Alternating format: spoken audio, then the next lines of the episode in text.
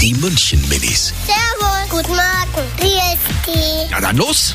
Was macht denn der Schiedsrichter so? Also der Schiedsrichter hat immer eine Pfeife und wenn irgendjemand jemand anders faul tut, dann pfeift er immer und sagt zum Beispiel, Müller, du kriegst jetzt eine rote oder gelbe Karten. Also wenn es jemandem weh tut, dann tut der Schießrichter immer pfeifen.